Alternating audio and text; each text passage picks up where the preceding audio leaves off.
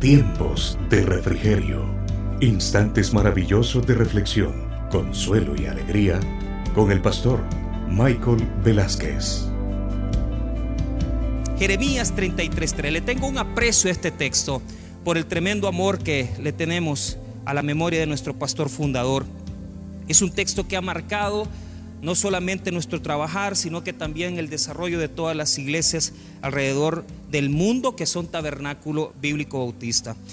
Ahora, ¿qué es lo que está queriendo mostrarnos el texto? Fíjese bien, número uno, posiblemente nosotros solamente hemos eh, tomado una de las explicaciones de este versículo, que es, eh, hermano, clame, clame porque Dios le va a enseñar, le va a resolver, le va a contestar esas peticiones. Fíjese bien, Solo yo recuerdo por lo menos una interpretación que mi pastor le hacía este texto. Decía que cuando usted clama a Dios, Él le va a decir las cosas que usted tiene que corregir para que Él pueda responderle a sus circunstancias.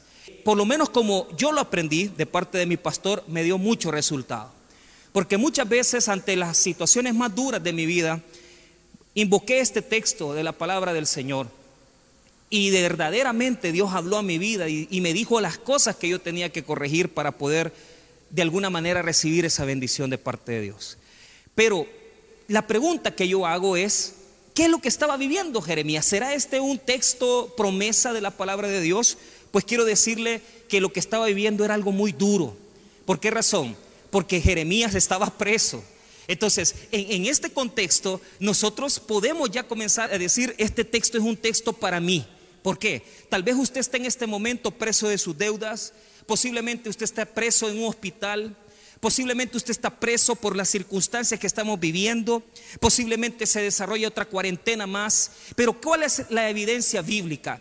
Cuando Dios permite que su pueblo por alguna razón esté encerrado, por alguna razón está encarcelado, es cuando Dios habla a nuestros corazones. Dios muchas veces nos habla cuando estamos en bendición y en prosperidad, pero no hay momento más grande en la vida de un creyente que cuando está pasando por el fuego, que cuando está pasando por el desierto, puede escuchar la voz de Dios si le busca. Por lo tanto, clama a mí yo te responderé. Es un texto para los desiertos, es un texto para las pruebas, es un texto para los procesos que Dios tiene en nuestra vida. En este instante, Jeremías estaba preso y estaba viviendo una situación terrible. Al igual que el apóstol Pablo, que encarcelado prácticamente escribió una buena cantidad de epístolas del Nuevo Testamento, así como el apóstol Juan, encarcelado en Patmos, pudo recibir la revelación del Apocalipsis, es en este momento cuando Jeremías está pasando una situación de encarcelamiento, cuando Dios va a hablarle, cuando Dios va a ministrarle, cuando Dios va a decirle, Jeremías, tengo una palabra para el pueblo y tengo una palabra para ti. Ahora, escuche lo que dice Jeremías 33.1. Estas son las circunstancias que estaban rodeando a Jeremías. Primer elemento de las circunstancias, verso 1. Vino palabra de Jehová a Jeremías la segunda vez, estando él aún preso en el patio de la cárcel, diciendo, estaba encarcelado. Pero eso no era lo más difícil. Para poder ahondar en esta situación, escuche lo que dice Jeremías 32. Jeremías 32, versículo 2, 3 y 4. Y se va a dar cuenta que era una situación nacional. Era una situación que estaban viviendo a nivel nacional. No solamente él estaba en crisis, sino que el pueblo estaba en crisis. El pueblo estaba viviendo una situación de fuego. El pueblo estaba completamente cercado. Y los babilonios estaban a punto de destruir Jerusalén. Escuche lo que dice Jeremías 32, verso 2 en adelante. Entonces el ejército del rey de Babilonia tenía sitiada Jerusalén y el profeta Jeremías estaba preso en el patio de la cárcel que estaba en la casa del rey de Judá, porque Sedequías, rey de Judá, lo había puesto preso diciendo, ¿por qué profetizas tú diciendo, así ha dicho Jehová, he aquí yo entrego esta ciudad en mano del rey de Babilonia y la tomará? El rey había escuchado la profecía de Jeremías y no le parecía, no le gustaba. ¿Y qué es lo que sucede? Babilonia estaba a punto de destruir la ciudad de Jerusalén, la ciudad estaba completamente sitiada, no los dejaban salir, había una situación de hambre, había una situación de guerra, había una situación de escombros, había una situación crítica, porque habían tenido paciencia para poder desgastarlos y ya la gente de Jerusalén estaba cansada, no tenían alimento, estaban viviendo una tremenda crisis. Por lo tanto, Jeremías 33.3 es un texto de la palabra de Dios que se da en la crisis, en una crisis personal y en una crisis nacional.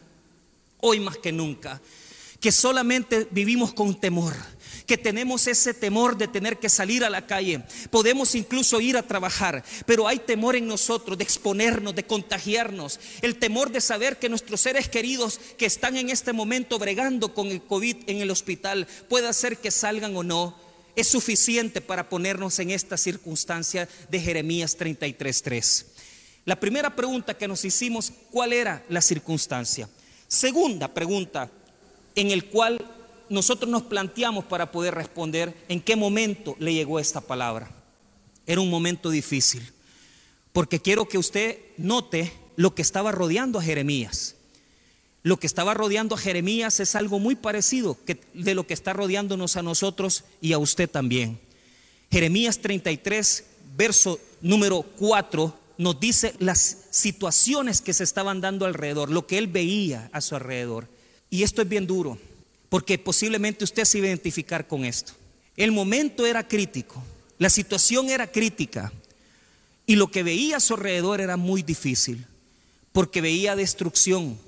Ya los babilonios habían comenzado a hacer una destrucción de la ciudad y muchas casas estaban completamente destruidas, muchos lugares donde estaban niños, donde habían familias viviendo antes, ya no estaban, porque según el versículo 4 había vacío había soledad. A donde habían corrido los niños, a donde estaban los niños jugando, a donde estaban las familias reunidas, ya no estaban, habían desaparecido. Escuche lo que dice el verso 4, porque así ha dicho Jehová, Dios de Israel, acerca de las casas de esta ciudad y de las casas de los reyes de Judá, derribadas con arietes y con hachas. Muchas casas se habían destruido. Fíjese que este sentido de vacío es el que muchas veces hemos experimentado. De repente yo voy caminando por escuela bíblica a la oficina y siento aquella desolación en todas las aulas de bíblica. Paso a ver los pupitres, paso a ver las sillas de los niños y recuerdo cómo eran los días viernes en nuestra iglesia. Los días domingos pasamos con la misma nostalgia, caminamos en medio del edificio y da mucha tristeza. Que lugares donde había estado lleno ahora está vacío. Que los lugares donde todo mundo venía y se saludaba ya no está la gente. Escuche bien lo que están experimentando estas personas.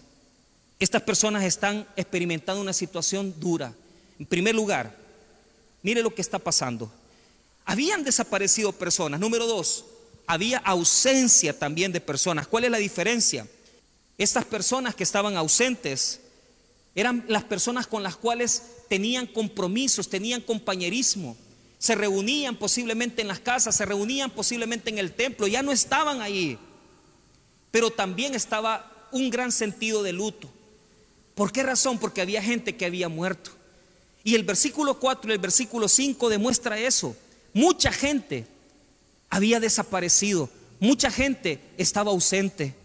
Para muchos este momento es bien difícil, porque a esa gente que hemos querido, a esa gente que hemos amado, y no creemos cuando nos dan la noticia. Personalmente quiero decirle que en los casos en los cuales hemos escuchado a los pastores que han estado enfermos y nosotros pidiéndole a Dios diciendo, Señor, ya van a salir estos pastores del hospital y de repente ponen una esquela. Y de repente nos damos cuenta que un hermano está hospitalizado o de repente nos damos cuenta que una persona en este instante se ha recuperado un poco y de repente nos dicen, falleció. Es un sentimiento de ausencia, es un vacío en nosotros, es una tristeza, porque la gente desaparece, la gente está ausente, la gente se muere. Jeremías estaba viviendo ese momento. La ciudad estaba ardiendo en llamas, la ciudad estaba en crisis, la gente estaba muriendo, las personas desaparecidas, la gente no estaba ya en las casas, los lugares donde antes se celebraban la adoración ya no estaban, los hogares donde la gente vivía ya no estaba, ya no estaban los niños, no se escuchaba más que solo silencio. Y posiblemente usted está viviendo eso. Y usted siente un vacío en su corazón, un silencio que lo trastorna, que lo confunde. Hay ausencia, hay vacío, hay tristeza.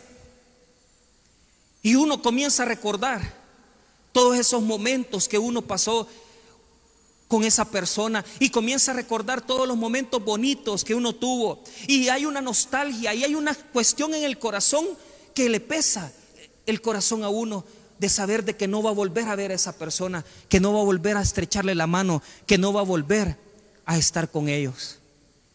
¿Cuánta gente está viviendo ese silencio? ¿Cuántas personas están viviendo eso? No solamente se vive la ausencia de personas, sino que también se vive la situación más complicada. Lugares que han quedado vacíos, espacios que han quedado vacíos. Veníamos platicando con el pastor Edwin que el proyecto era abrir el colegio y tener ya un colegio este año. ¿Cuántos colegios, cuántas aulas se han quedado solas?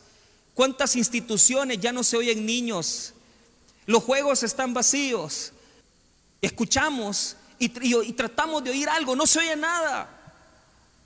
Es un sentimiento que uno lo embarga, lo llena. El silencio impera en nosotros. Y esto es algo que yo quiero compartir con ustedes. A mí me ha tocado escuchar varias veces este silencio cuando ya las cosas se quedan vacías y solas. Cuando estaba pasando crisis y estaba pastoreando la iglesia en Usulután, siempre tenía una costumbre. Llegaba en la noche y me hincaba en el altar y allí derramaba mis lágrimas ante Dios. Y, un lugar donde en la mañana hubo 400, 500 personas. Un lugar donde en la mañana todo mundo y solo Dios con nosotros y llorando posiblemente porque habían necesidades, habían problemas, habían crisis. Así experimentaba yo eso. Me pasó también aquí en Cojutepeque. Cuando los ingenieros dijeron, pastor, este es el templo, se lo entregamos, venimos con el ingeniero Tirsa y yo pedí que nos dejaran un momento solos. Y yo me quedé solito aquí en el altar. Y me puse a pensar en, este lugar vacío y diciendo, Dios mediante todas las personas que han seguido esta iglesia, que han estado en la congregación, llenen este lugar. Y me puse a pensar en el esfuerzo de nuestro pastor Wilber, en el esfuerzo de nuestro pastor fundador, en los sacrificios de nuestro pastor general, pastor junior. Pero también en estos días he venido aquí y me quedo en lo oscuro a veces. Y hay una nostalgia de recordarme de la silla, de recordarme todo eso. A veces solamente me quedo viendo el púlpito. Y hay una cosa que nos llena. Estos meses pasados, tres meses, estuvimos con mis padres. Entonces, las dos, tres veces que llegaba a la casa, porque tenía que recoger alguna cosa, yo me quedaba sentado y yo no creía. Y yo decía, si estés en nuestra casa, aquí se oían los, gritos de mis hijas, aquí se oía eh, todo, todo el desorden que nosotros tenemos. Y, yo me quedaba sentado impresionado, porque no creía que estaba sola la casa, estaba solo los cuartos. Y, yo decía, ¿cuándo esto va a arreglarse? Eso fue en el mes de abril, eso fue en el mes de marzo. Y esto ya llegó a julio. Y las cosas siguen igual. Y sigue imperando el vacío, el silencio. Recuerdo también muchas ocasiones que nos tocó entregar alguna casa. De repente vivimos cinco años en un lugar y vino el propietario y dijo, mire, necesito que me entregue la casa porque voy a vender la propiedad. Y, y cuando ya habíamos sacado los muebles, yo me quedaba sentado y diciendo, ¿cuántos momentos de alegría pasamos aquí? ¿Cuántos momentos de alegría estuvimos aquí? la universidad, la cuestión de estar en el colegio, el compañerismo, la iglesia. ¿Cuántas veces venimos y no apreciamos? ¿Cuántas veces estuvimos y no abrazamos? ¿Cuántas veces tuvimos a un hermano sentado y no lo saludamos? ¿Cuántas veces pudimos darle o estrecharle la mano a un hermano y no lo hicimos y ahora ya nunca más lo vamos a volver a ver? Eso era lo que tenía Jeremías en su corazón. Eso es lo que sentía, ausencia de personas y lugares vacíos ¿Qué es lo que dice Dios en ese momento? ¿Qué es lo que dice el Señor en ese momento? Clama a mí y yo te responderé. Clama a mí y yo te responderé. Si en este momento tienes un lugar vacío, una casa vacía, un cuarto vacío, o un espacio donde antes hubo vida y ya no hay nada, clama a mí y yo te responderé. Clama a mí y yo te responderé. ¿Por qué Dios le dice esto a Jeremías? Porque escuche bien, hermano. Cuando nos embarga el vacío, cuando nos embarga la soledad, cuando sentimos que toda la situación no va a cambiar, es cuando tenemos que decir a Dios, Señor, yo necesito una ayuda tuya, clama a mí y yo te responderé. Esa palabra, la palabra clamar, la palabra cara en hebreo, quiere decir grito, quiere decir llamar con fuerza, quiere decir que constantemente está gritando. Dice el, el, texto hebreo se tendría que leer, grítame y yo te voy a responder. Si usted en este momento no entiende lo que le está pasando, porque está vacía su casa, está vacío su negocio, está vacío el colegio, está vacía la iglesia, Solamente clama a mí y yo te responderé. ¿Sabe por qué? Porque Dios promete que en esos momentos cuando nosotros no sabemos qué va a venir, cuando nosotros no sabemos de qué va a pasar, cuando nosotros no sabemos qué es lo que viene en el futuro, cuando nosotros no sabemos qué es lo que va a suceder, ahí es donde tenemos que evocarnos a Dios y gritar. Claro, el grito no es decir, Señor, escúchame, no, es un gemido interior. Es un gemido de tu corazón que está clamando a Dios y diciéndole, Dios, dame algo, dame una esperanza. ¿Y sabe qué? Dios le respondió.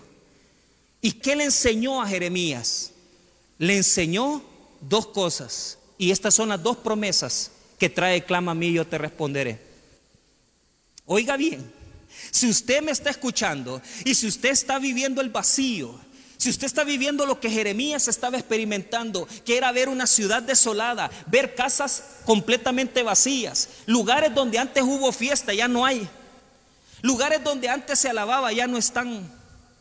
Lugares donde antes había gente, ya no existen. ¿Qué es lo que le dijo Dios a Jeremías? Clama, hoy sí necesito que clames. Hoy sí necesito que clames. Hoy sí necesito que clames. ¿Por qué? Porque te voy a enseñar algo. Oiga lo que le va a enseñar. Y esta es la promesa que Dios nos está dando de esta palabra. Ponga atención, ¿cuál es la promesa? Promesa número uno. Promesa número uno. Clama a mí, yo te responderé. Promesa número uno. Voy a arreglar las cosas y voy a restaurarte. No te voy a dejar así. No te voy a dejar con el negocio quebrado. No te voy a dejar con esa situación en tu vida. No te voy a dejar con ese vacío. El Señor le dice a Jeremías, ahorita estás viendo las cosas mal y ahorita estás viendo la ciudad destruida. Pero oiga bien, voy a restaurar la ciudad. Voy a restaurarte.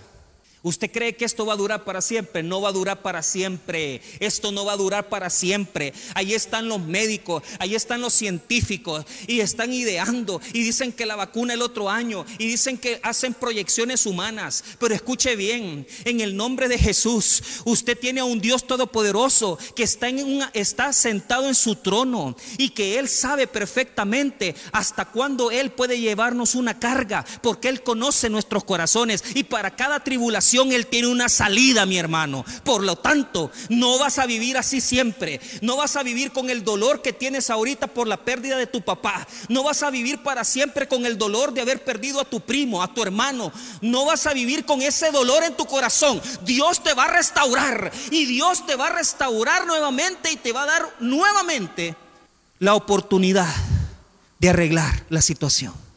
A veces yo pienso, en un milagro de Dios. Un milagro. Vamos a levantarnos y van a decir, cesó, paró, se detuvo. Eso es algo que está en mí, en mi corazón. No sé si eso va a pasar, pero Dios promete que nos va a restaurar. En este momento ves ausencia de personas, ves muerte de personas, personas desaparecidas. En este momento ves casas vacías, pero Dios promete en el versículo número 6 que nos va a curar que nos va a sanar y que nos va a restablecer. nos va a curar, nos va a sanar y nos va a restablecer. ¿Por qué razón? Porque hay quienes necesitan sanidad para el dolor de haber perdido a su papá, a su hermano o a su pariente, a su esposo, a su esposa. Hay quienes necesitan que lo vuelvan a levantar. No todos necesitamos lo mismo. Hay personas que necesitan que su corazón sea sanado. Hay otros que necesitan que Dios les dé una restauración. Y hay otros que necesitan que Dios les dé medicina, porque Dios está tratando con ellos. Vea lo que dice el versículo 6. He aquí que yo les traeré sanidad para ti que te sientes vacío, que te sientes solo, que enterraste a, a tu ser amado. Hay una sanidad para ti pero también y medicina. Y la palabra quiere decir esas personas que están enfermas, porque posiblemente en nuestra vida de desorden, de pecado, hemos estado enfermos y Dios va a sanarnos, va a curarnos. Pero también dice, escuche lo que dice el 6, sanidad y medicina, y los curaré y les revelaré abundancia de paz de verdad. ¿Qué promete el Señor? Que nos va a restaurar que nos va a restaurar. Y yo quiero decirte qué significa esa palabra. Restaurar es volver a traer, es volver a hacer las cosas como nuevas. Yo no sé cuándo va a ser, pero Dios promete restauración. Y yo veo muchas personas que han tenido una vida liberal y que se han desviado completamente y después Dios ha tratado con ellos y les ha dado una restauración a su vida. Yo no sé cuándo va a ser, no sé cuánto tiempo va a pasar, no sé si van a pasar meses, no sé si va a pasar un año, pero Dios dice que si clamamos a Él, nos va a enseñar un futuro. Y el futuro es, te restauraré, te sanaré, te daré medicina. Te va a sanar el Señor. No vas a llorar siempre. No siempre vas a llorar. No siempre vas a estar derramando lágrimas. Pero lo que yo sí te puedo garantizar es que Dios te va a restaurar. Y dice que va a traer paz. Va a traer paz. Y si usted lee conmigo el versículo 7, y haré volver los cautivos de Judá y los cautivos de Israel y los restableceré como al principio. El Señor va a volver. Va a darnos nuevamente la oportunidad de que si nuestra familia, que si nuestra casa, las cosas tal vez no estaban bien, vamos a, volver a retornar. Ahora, esta es la primera promesa. Ahora, quiero que vea el versículo número 8. Y los limpiaré de toda su maldad, con que pecaron contra mí, perdonaré todos sus pecados, con que contra mí pecaron y con que contra mí se rebelaron. Y mire lo que Dios está prometiendo, darnos una rectificación de nuestro corazón. Él va a sanar, Él va a limpiar, Él va a dar medicina, Él va a restablecer. Ahora, aquí viene la siguiente condición que Dios va a traer. Y mire qué bonito. La segunda cosa que Dios va a traer si clamas a Él, va a traer tiempos nuevos para tu vida. Tiempos nuevos para tu vida. Primero, va a traer restauración y segundo, va a traer tiempos nuevos para tu vida, épocas nuevas para tu vida. Solamente póngame atención. Las épocas bonitas, uno las guarda en el corazón. Yo recuerdo épocas hermosas de mi juventud, de mi niñez. Los tiempos de octubre que salíamos a vacaciones y éramos niños, jugábamos. Épocas preciosas. Yo recuerdo épocas lindas.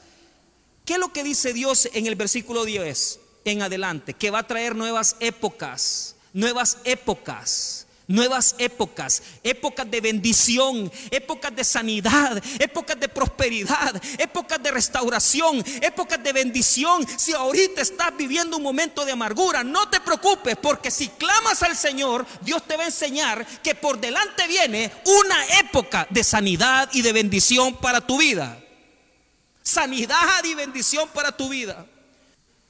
Dios promete que va a traer una época no va a ser Navidad, No va a ser fin de año, hermanos. Va a ser una época donde nosotros vamos a quitarnos la mascarilla, donde nosotros vamos a tirar el alcohol, donde nosotros vamos a comenzar a tirar todas estas cosas y ya no vamos a tener que cerrar nuestra boca, ya no vamos a tener que apartarnos ni encerrarnos, porque Dios va a traer nuevas épocas, Dios va a traer nuevas bendiciones.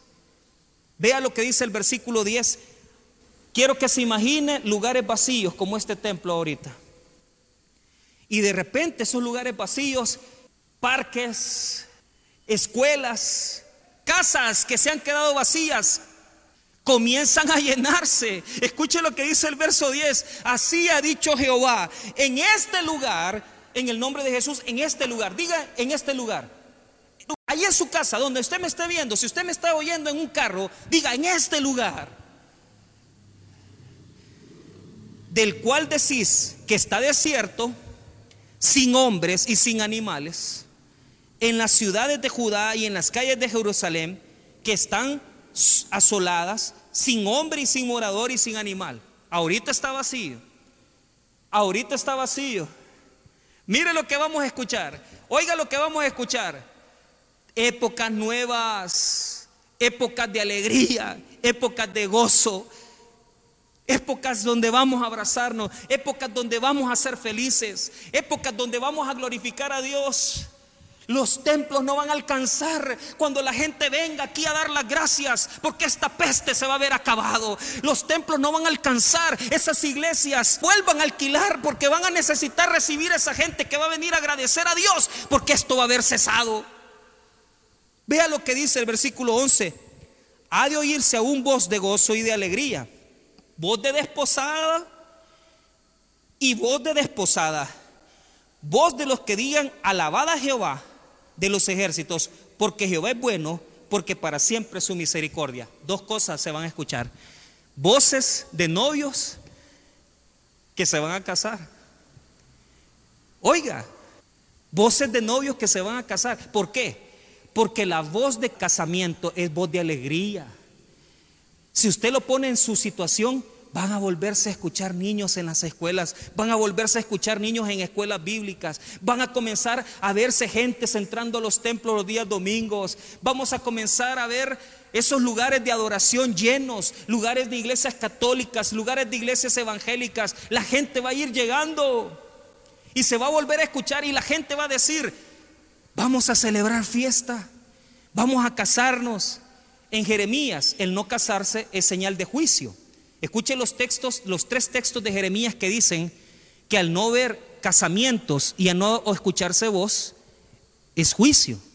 Jeremías 7:34, primer versículo. Cuando estás en silencio, cuando no hay nadie, cuando no se escucha alegría, es porque hay juicio. Tal vez ahorita estamos en juicio, pero vamos a oír la voz de los que se casan. Vamos a escuchar la voz de los que se casan.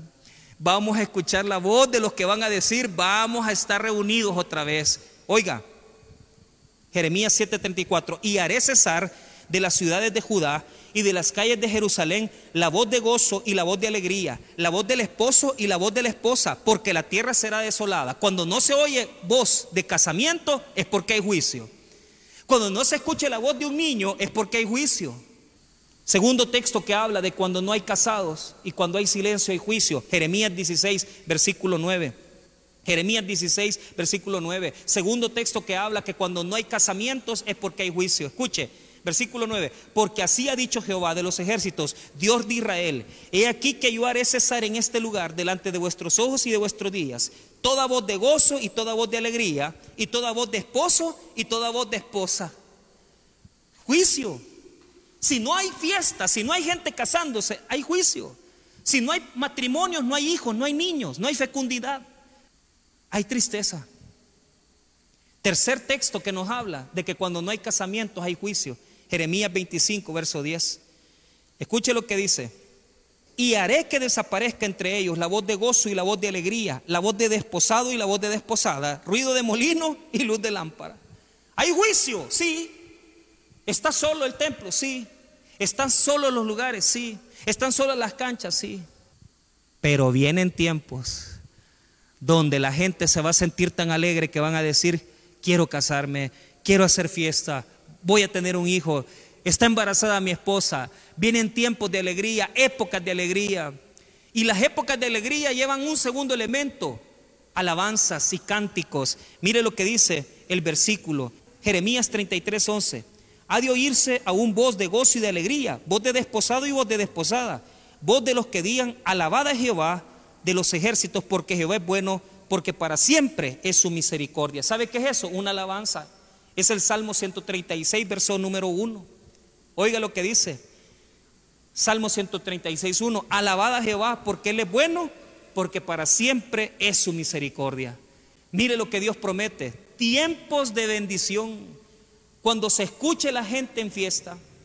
Número dos, cuando se escuchen las alabanzas y se escuchen los cánticos de alegría. Y número tres, mire lo que trae esa nueva época que Dios va a traer. En el versículo número, número 12, así dice Jehová de los ejércitos, en este lugar, desierto sin hombre y sin animal, y en todas las ciudades aún habrá cabañas de pastores que hagan pastar sus ganados. Mire qué precioso. Se reactiva la ganadería, se reactiva el cuidado del pastoreo. ¿Qué quiere decir eso? Cuando en el campo no hay cabras y cuando no hay ovejas, lo que hay son animales feroces. Y la Biblia dice que donde hay animal feroz es porque hay vacío. Isaías, capítulo número 34, verso 13, dice así. En sus alcazares crecerán espinos y ortigas, y cardos en sus fortalezas, y serán morada de chacales, y patio para los pollos de las avestruces. Las fieras del desierto se encontrarán con las hienas, y la cabra salvaje gritará a su compañero. La lechuza también tendrá allí morada, y hallará para sí reposo. Ahí anidará el búho, pondrá sus huevos y sacará sus pollos, y los juntará debajo de sus alas. También se juntarán allí buitres, cada uno de sus compañeros. Cuando no hay nadie, se llena de animales detestables. Pero cuando hay productividad, cuando las ovejas pastan, cuando los pastores trabajan, también se vuelve nuevamente, se vuelve nuevamente a bendecir la nación. Nuestros trabajos, gente que está ahorita sin empleo, personas que ahorita ya llevan tres meses sin trabajar, personas que ahorita han cerrado su negocio y no tienen para pagarles a sus empleados, personas que dicen, ¿y ahora cómo hago? El alquiler no lo puedo pagar. No te preocupes, vienen épocas donde Dios va a restablecer el pastoreo, donde Dios va a restablecer nuevamente todo lo que necesitamos para suplir nuestras necesidades. Si estás en esta noche en la misma situación de Jeremías, desolación, abandono, vacío y silencio, en el nombre de Jesús, clama a mí y yo te responderé. Clama a mí y yo te responderé. ¿Y sabe qué? Dios te va a enseñar que no te va a dejar así para siempre. Que Dios va a restaurar tu vida, tu familia. Que vas a ver tus hijos crecer. Y que vas a ver cómo Dios va a bendecir tu vida. Y número dos, vas a ver también cómo Dios te da nuevos tiempos, nuevas épocas de bendición. No te preocupes, porque vienen tiempos de bendición para todos nosotros. Aunque la crisis ha sido dura, vienen tiempos de alegría, donde vamos a dar gracias a Dios por la sanidad. Vamos a dar gracias a Dios por la sanidad del corazón y vamos a dar gracias a Dios por los tiempos nuevos que se avecinan. En este momento vamos a orar. Si en esta noche tú estás ahí y no conoces a Jesús, no sabes quién es el Salvador de tu vida, quiero invitarte que recibas a Cristo en tu corazón. Ven a los pies de Jesús, ven a los pies de Cristo Jesús. Si usted está en este momento y usted quiere recibir a Cristo, repite esta oración conmigo de la siguiente manera. Señor, Jesús, yo, te, recibo hoy como mi único y suficiente Salvador personal. Creo que eres Dios, que moriste en la cruz por mis pecados y que resucitaste al tercer día. Me arrepiento, soy pecador. Perdóname, Señor. Gracias doy al Padre por enviar al Hijo a morir en mi lugar. En Cristo Jesús mi Salvador Amén. Escucha nuestras emisiones diarias a través de Facebook Live o escríbenos al 79 25 82 11. Si estás fuera de El Salvador, anteponiendo el código del país 503. Tabernáculo Bíblico Bautista, Amigos de Israel Cojutepeque.